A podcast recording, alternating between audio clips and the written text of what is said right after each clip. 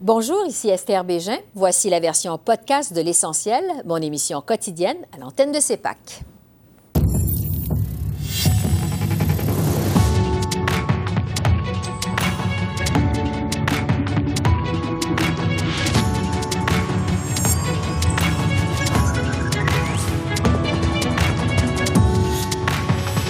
Industrie pétrolière et gazière. Ottawa veut réduire les émissions du tiers d'ici 2030. Une menace à l'unité nationale selon l'Alberta. On en discute avec notre panel de journalistes.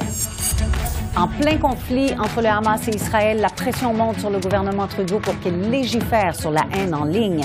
Le ministre de la Justice, Arif Virani, est avec nous. Et Compression Radio-Canada, la Fédération des communautés francophones et acadiennes lance un cri du cœur. La présidente Liane Roy répond à nos questions. Bonsoir, Mesdames et Messieurs. Premier sujet ce soir. Ottawa veut réduire les émissions du secteur pétrolier et gazier du tiers sous les niveaux de 2019 et ce d'ici 2030. Alors, pour ce faire, il crée un système de plafonnement et d'échange où l'industrie pourra contribuer à un fonds de décarbonation. On veut accoucher d'un projet de règlement quelque part au cours de l'année 2024. La mesure se veut complémentaire à la mesure de réduction de méthane qui a déjà été annoncée. On écoute là-dessus le ministre le temps est venu de redoubler d'ambition et de passer à l'action.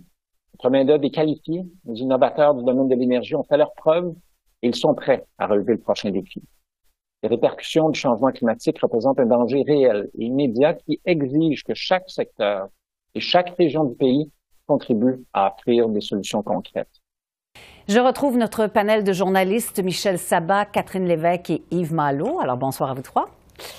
Bonsoir. D'abord, sur cette, cette, fameuse annonce du ministre Guilbeault, Michel, en même temps qu'on annonce ces mesures, on dit au secteur pétro-gazier, on ne veut pas diminuer la production. Alors, est-ce que ce n'est pas un petit peu un message contradictoire? Oui et non. Le gouvernement a toujours parlé de diminuer la pollution et non la production. Euh, cela dit, là où on voit clairement que le gouvernement veut ménager la chèvre et le chou, c'est lorsqu'on découvre tous les assouplissements que ça comporte.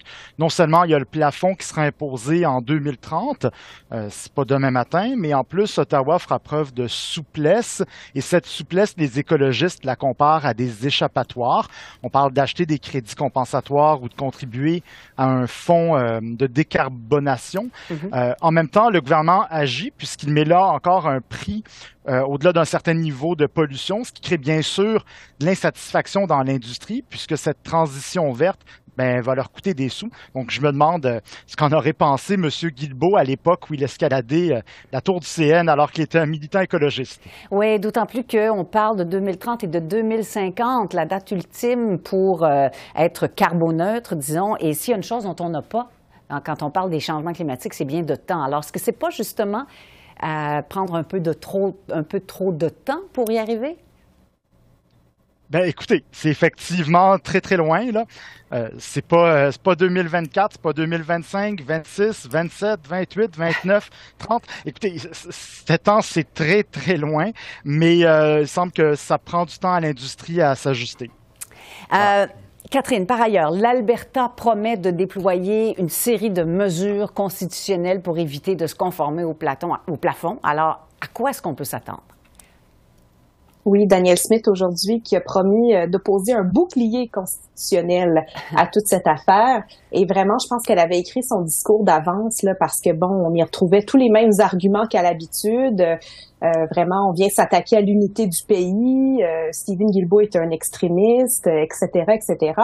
Bon, à quoi est-ce qu'on peut s'attendre? Écoutez, elle pourrait tout tout à fait invoquer sa sa loi sur la souveraineté. Euh, elle, a déjà bon évoqué de le faire euh, par le passé.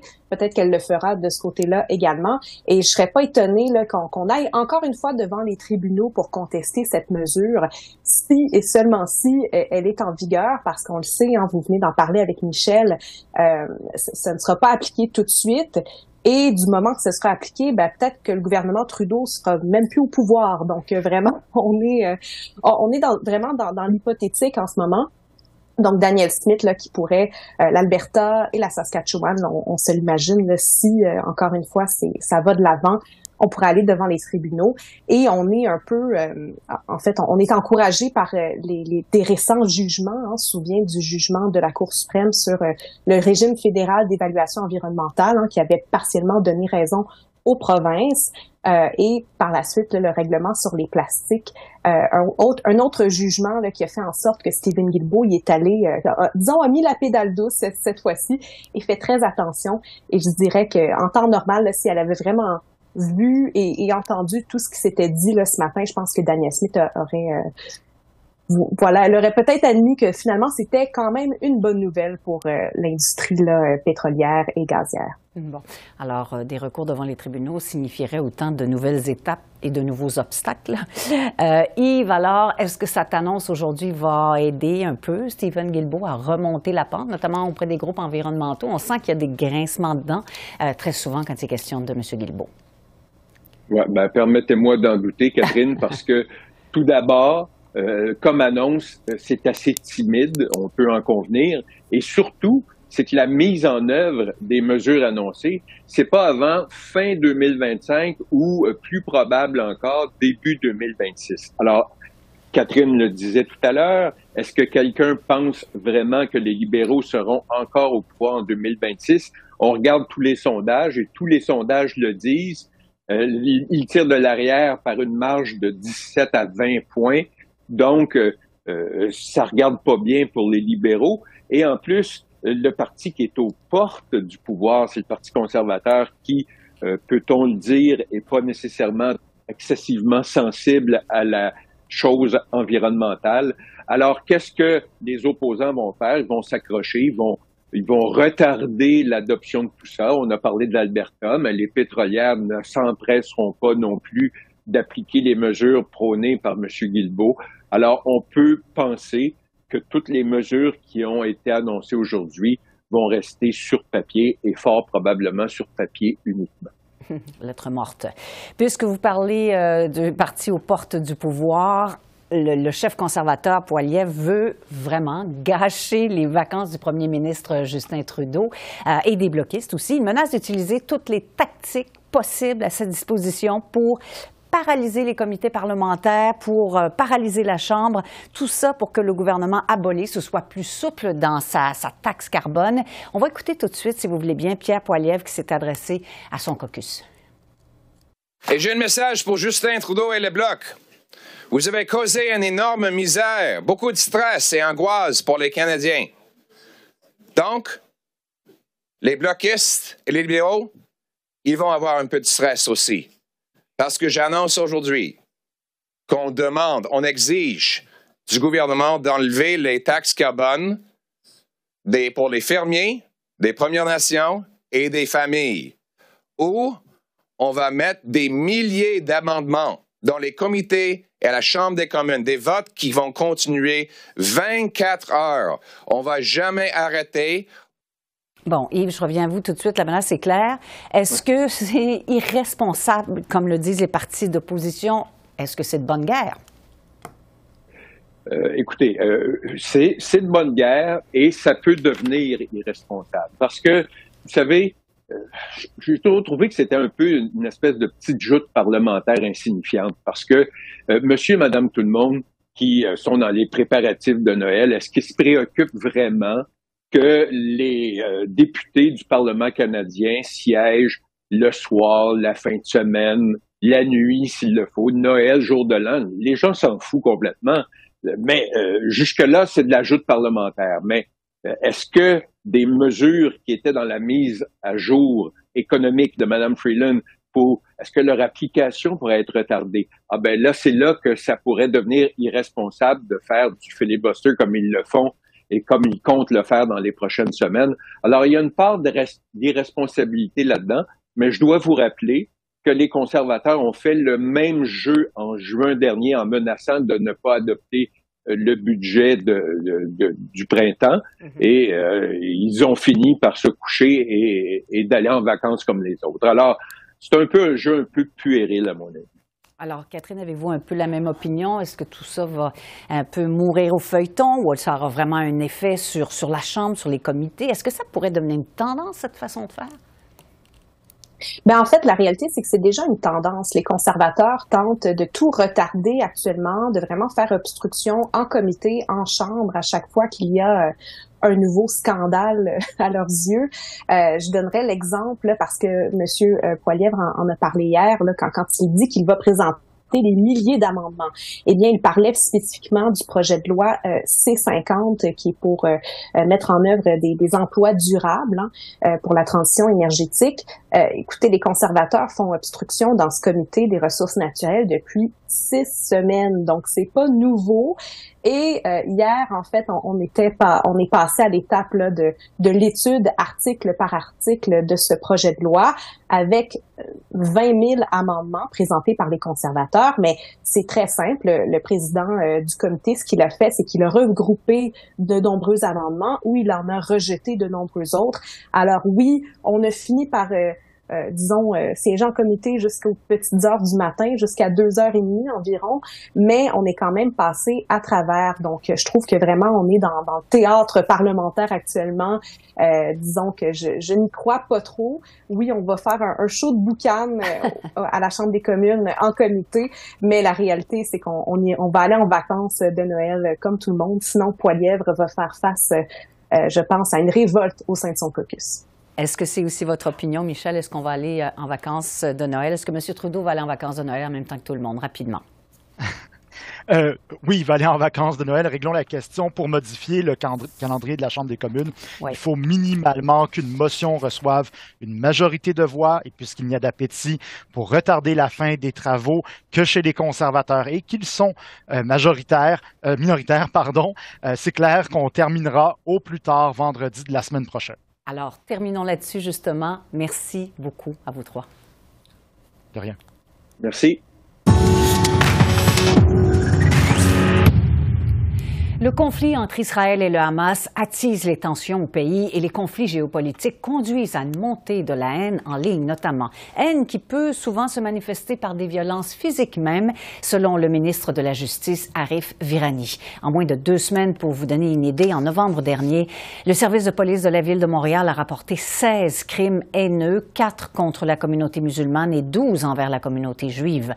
Le ministre de la Justice songe à légiférer sur la haine en ligne, une promesse d'ailleurs non réalisée du premier ministre Justin Trudeau, qui avait été faite après sa réélection en 2021. Alors j'en discute avec le ministre de la Justice, Arif Virani. Bonsoir, Monsieur le ministre. Bonsoir. Alors, euh, d'abord, le premier ministre Trudeau avait promis de présenter une loi pour lutter contre les contenus préjudiciables en ligne dans les 100 jours suivant sa réélection. C'était en septembre 2021. Alors, à peu près deux ans plus tard, qu'est-ce qui explique que ce n'est toujours pas fait? Je crois qu'on est tout à fait au courant de ce qui, existe au, niveau numérique et les problèmes en ligne qui, fassent, euh, qui, présentent des problèmes pour tous les Canadiens, spécialement dans le contexte là, géopolitique qu'on vit maintenant. Je crois que je, je m'occupe avec la situation, avec le cabinet, avec le Premier ministre, pour traiter la situation très au sérieux.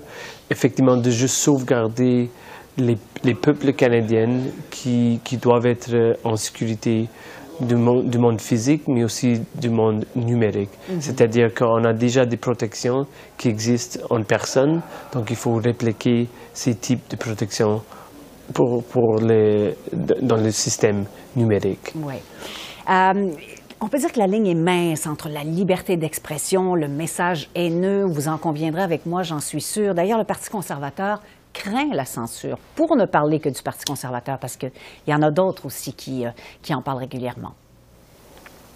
Mais la chose que j'aimerais souligner, c'est que pour, pas juste pour les autres partis, mais pour tous les Canadiens qui nous écoutent, c'est-à-dire que liberté d'expression est sauvegardée dans notre démocratie et c'est une droit constitutionnel qu'on va toujours sauvegarder, spécialement moi-même comme procureur général, comme ministre de la Justice. Donc c'est la première chose. Mais il faut aussi souligner que la liberté d'expression, il y a des limites dans les espaces euh, physiques au Canada. Et on veut répliquer des limites dans l'espace numérique. Disons qu'on a des protections pour les gens vis-à-vis de la haine et la peur du monde physique. Donc, il faut aussi établir quelques-unes des protections pour les gens, pour les Canadiens qui existent au niveau numérique. ce qui est arrivé avec le petit garçon en Colombie-Britannique il y a deux semaines, lorsqu'un petit garçon, un jeune garçon à l'âge de 12 ans, a décidé de se suicider à cause de l'intimidation qu'il a, qu'il a, qu'il fait face à l'époque. C'est vraiment troublant pour moi, pour tous les parents au Canada. Moi, je suis moi-même une parent d'une jeune garçon, deux jeunes garçons, une qui a l'âge de 12 ans. On a déjà eu juste chez moi quelques-unes quelques des discussions difficiles par rapport les vulnérabilités, les, euh, euh, les, menaces qui existent en ligne. Et c'est ça qu'on vise spécialement, les, les, communautés vulnérables qui existent en ligne, spécialement nos enfants. Et c'est là où on vise notre plus grand objectif. Oui. Et malheureusement, l'histoire de ce garçon, enfin, c'est pas la première fois qu'on voit ça au pays, euh, et, c'est toujours euh, d'une tristesse infinie, évidemment. Mais comment est-ce qu'on peut composer avec les protections de la liberté d'expression contenues dans la Charte canadienne des droits et libertés, et je dirais presque les protections de, de notre démocratie, et, et limiter justement les gestes et les propos haineux? C'est là toute la question. Mais et les questions, c'est une, une, bonne question, mais aussi ça souligne l'importance de faire le travail pour présenter un propre projet de loi qui est prêt, qui fait l'équilibre que vous, vous, venez de mentionner. Par exemple, on a, on a déjà des protections pour la liberté d'expression dans notre Constitution. Mais on a aussi des jugements rendus par la Cour suprême du Canada disant que on peut avoir quelques limites par rapport à cette expression qui était déjà euh, euh, acceptée euh, et justifiée par le Cour suprême du Canada, donc vis-à-vis nos, les aspects dans notre code criminel qui touchent le système concernant la haine et la peur. Donc, on a déjà trouvé un équilibre vis-à-vis la, la monde physique. Donc, on veut effectivement appliquer cet équilibre dans le, dans le monde numérique. Mhm. C'est ça qu'il faut faire parce qu'il faut toujours souligner, Catherine, qu'il y a plusieurs, il y a beaucoup, de plus en plus de personnes qui existent en ligne. Maintenant, ils font leur communication en ligne, mhm. ils font leur, euh, leur, leur, existence en ligne. Donc, ils, ils ont le droit d'être protégés en ligne aussi. Et là, je parle de, des enfants, comme le jeune petit garçon qui, à l'âge de 12 ans euh, au, Colombie-Britannique, qui n'est pas toujours avec nous autres. Et c'est ça la raison qu'on a visé, par exemple, la sextorsion déjà dans un de nos propres projets de loi qui est déjà passé. Donc, le projet de loi S12 qui touchait le, le, la, je cherche le mot en français, je m'excuse, mais le National Sex Offender Registry, ça s'applique toujours, toujours aussi à la sextorsion qui a touché ce petit victime-là. Oui, euh, parce que vous proposiez, vous avez proposé l'embauche d'un commissaire à la sécurité numérique. Ça existe dans d'autres pays, ça existe en Australie, par exemple. Est-ce que c'est souhaitable de créer une espèce d'organisme régulateur? Est-ce que c'est -ce, ce qu'on veut ici au Canada? Ce qu'on a fait jusqu'à date, par, exemple, c'était géré par Pablo Rodriguez, avant lui par euh, le ministre Guilbeault et, maintenant par euh, Mme Saint-Onge, c'est qu'on on a fait beaucoup de consultations par, euh, partout au pays pour constater où sont les, les, défis, où sont les, les, obstacles et aussi on a, on a discuté les, la situation d'ailleurs en dehors du Canada par rapport à nos partenaires internationaux, donc en Allemagne, en Australie, en, France, euh, pour l'Union européenne. Donc on veut effectivement utiliser les meilleures pratiques qui existent euh, d'ailleurs et les, les, les, euh, les, installer ou les implémenter ici au Canada. Donc on, on, est là pour suivre et étudier ce qui a marché et ce qui n'a pas marché mm-hmm. d'ailleurs. Oui, mais vous savez comme moi que ce ne sera pas possible de légiférer d'aucune façon sans parler, sans travailler avec les géants du Web en ce moment. Est-ce que vous êtes en discussion avec, euh, avec eux? On est toujours en discussion avec les géants du web et par exemple, je peux juste souligner que juste il y a une semaine, on a eu beaucoup de, succès vis-à-vis des géants du web. Vous avez constaté que Google a signé une, une, entente, un accord avec nous autres pour 100 millions de dollars pour promouvoir euh, nos journalistes, nos propres journalistes ici au, au Canada. C'est un bon exemple euh, dans le contexte où on peut souligner qu'il y a des réussites qui, qui sont possibles lorsqu'on est, on est là et on est prêt à discuter la situation avec les géants du web. Mais c'est extrêmement important en cette circonstance-là de parler avec les géants, géants du web, pas juste concernant le, le fait qu'il faut promouvoir le journalisme canadien, par des journalistes canadiens, mais aussi, il faut aussi souligner ce qui existe en ligne, quel type de communication peuvent nous, euh, nous guider ou nous, nous diriger vers des, des, des aspects ou des, euh, des crimes violents ici au Canada? Parce que vous, vous voyez toujours que chaque fois qu'on a un crime de haine ici au Canada, d'habitude, il y a des, euh, des précontextes des, faits en, intérieur qui disent que les gens étaient effectivement euh, euh, inspirés de promouvoir la violence par rapport de ce qu'ils ont vu ou ce qu'ils ont constaté en ligne. Donc c'est là où on trouve euh, la situation qu'il faut viser. Oui, et voir si nos définitions, la définition d'un geste haineux ou de propos haineux, par exemple, s'applique au monde numérique, comme vous le disiez si bien. Mais c'est comme, donc par exemple, juste pour assurer tous les gens au Canada qui nous écoutent maintenant, c'est pas à ma propre définition de haine, c'est une définition de haine qui, qui vient du Cour suprême du Canada. Mm-hmm. Donc, pour les gens qui veulent le constater, c'est dans une décision qui s'appelle Whatcott. Ça, ça vient de 2013 du Cour suprême du Canada. Ils ont parlé de un, montant de, en anglais, je m'excuse, detestation et vilification des gens. Donc, c'est pas juste les, les, les propos un peu mal, les propos qu'on n'aime pas, c'est les propos beaucoup plus sévères que ça, qui touchent la ligne ou qui traversent la ligne, qui constituent la haine. Et c'est important de souligner parce qu'on pense qu'on est sûr qu'il faut toujours sauvegarder la liberté d'expression en ligne. C'est super important en termes de la Constitution, en termes de mon travail. Il faut éviter les, les propos haineux euh, qui, qui, est au-dessus de cette limite qui était déjà établie par le Cour suprême du Canada. Terminons là-dessus. Merci beaucoup, Monsieur le ministre, d'avoir été avec nous aujourd'hui. Merci beaucoup.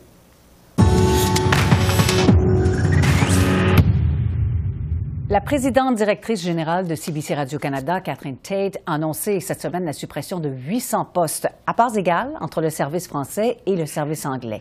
Toute proportion gardée, l'impact de ces compressions pourrait être plus grand euh, du côté de Radio-Canada, qui compte évidemment moins d'employés, selon la Fédération des communautés francophones et acadiennes. Le sujet a rebondi à la Chambre des communes cet après-midi. Lundi, c'est pas 600 congédiements qui auraient dû être annoncés, c'est zéro. En fait, zéro ou un seul. Si Catherine Tate ne recule pas sur ses coupes, est-ce que la ministre va la congédier? L'honorable ministre du patrimoine canadien.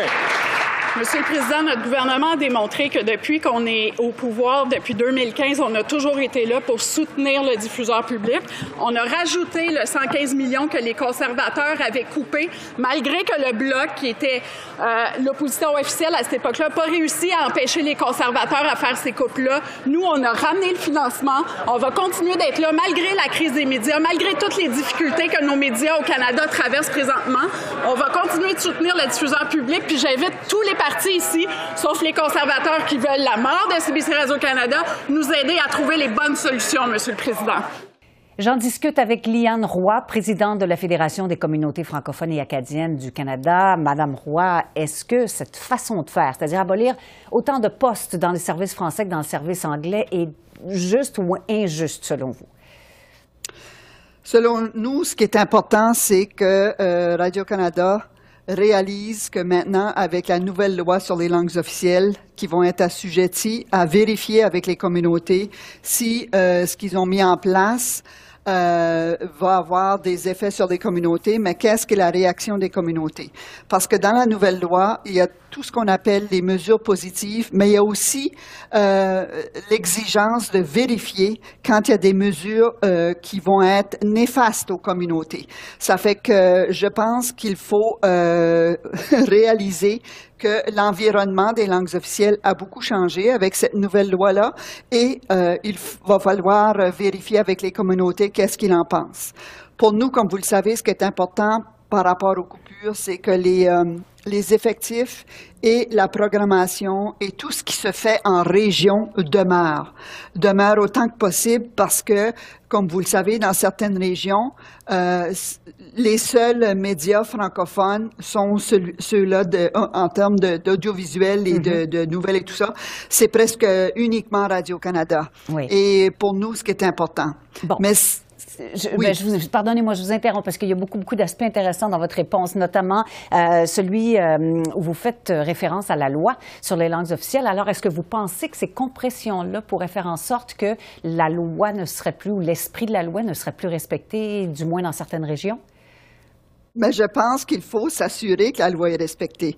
Et avec ces, euh, ces annonces de coupure-là, je pense qu'il faudra qu'il y, ait des consultations auprès des communautés elles-mêmes pour s'assurer que qu'il n'y ait aucun euh, euh, aucun impact néfaste Mhm. sur les communautés. Euh, et c'est pour ça que c'est, comme je le dis, l'environnement euh, des langues officielles a, a changé euh, parce que la nouvelle loi, la modernisation de la loi qui a été proclamée euh, en juin, change beaucoup euh, l'environnement euh, Mhm. des langues officielles. Bon, alors avec ces, on tient, on tient compte de ces compressions-là à venir.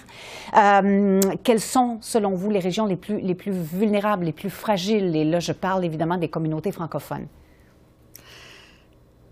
Toutes les régions sont fragiles. C'est certain, comme je le disais euh, en entrant en matière, il y, a des, euh, il y a des endroits au pays, dans certaines de nos communautés, où Radio-Canada est, euh, le seul véhicule audiovisuel en français qu'ils peuvent re- recevoir. Donc, si on veut s'assurer qu'on reçoive des nouvelles, qu'on reçoive euh, des actualités et qu'il faut pas oublier aussi que c'est pas juste la question des informations, mais avec Radio-Canada, c'est toute la question de, de se voir, d'être capable de se voir, de s'entendre et euh, toute la découvrabilité qui, euh, qui entoure toute la question de l'audiovisuel et des, des émissions, c'est ce qui est important. Si on veut être sérieux à- avec la protection de la langue française d'un bout à l'autre du pays, comme cette nouvelle loi-là euh, le dit, mais il faut s'assurer qu'on a les outils, qu'on a euh, les, les véhicules pour le faire aussi. Là. Mhm. Euh, oui, il ne faut pas oublier que Radio-Canada est quand même un service, euh, d'abord et avant tout, un service public. Alors, en terminant, et- il nous reste peu de temps, Madame Roy, euh, qu'est-ce qui doit être fait pour préserver, vous en avez parlé brièvement, il n'y a pas que l'information, mais l'information, c'est important. Alors, qu'est-ce qui doit être fait pour préserver l'information en français partout au pays? Je pense qu'il faut que Radio-Canada réalise, euh, Radio-Canada le réalise, mais je pense qu'aussi qu'au niveau euh, du politique, il faut s'assurer que euh, même s'il y a des coupures, il faut que les services soient disponibles aux régions. Et ça, c'est toute la gamme des services, pas juste les informations, mais aussi les émissions. Et comme j'ai dit, il faut, faut que les gens se voient, faut que les gens s'entendent, faut qu'on soit capable d'entendre euh, d'entendre parler de nous et de nous voir aussi à la télévision dans toutes les régions euh, du pays. Mhm. Ben, écoutez, Madame Roy, merci beaucoup pour ces précisions. Bonne soirée. Merci de l'intérêt. Et une nouvelle de dernière heure en terminant, c'est maintenant officiel. Cindy Woodhouse devient la nouvelle chef nationale de l'Assemblée des Premières Nations. Il aura fallu une journée complète de six tours de vote avant d'en arriver à ce dénouement. David Pratt s'est finalement rallié derrière Cindy Woodhouse en fin d'avant-midi, juste avant le début d'un septième tour de vote. Il faut rappeler que Mme Woodhouse siégeait déjà au conseil exécutif de l'APN en tant que chef régional du Manitoba. Alors voilà, c'est comme ça qu'on a vu l'essentiel de l'actualité de ce jeudi 7 décembre sur la colline parlementaire à Ottawa. Ici Catherine Lafrance en remplacement d'Esther Bégin. Merci d'être à l'antenne de CEPAC, la chaîne d'affaires publiques par câble. Sur ce, je vous souhaite une bonne fin de soirée et à demain.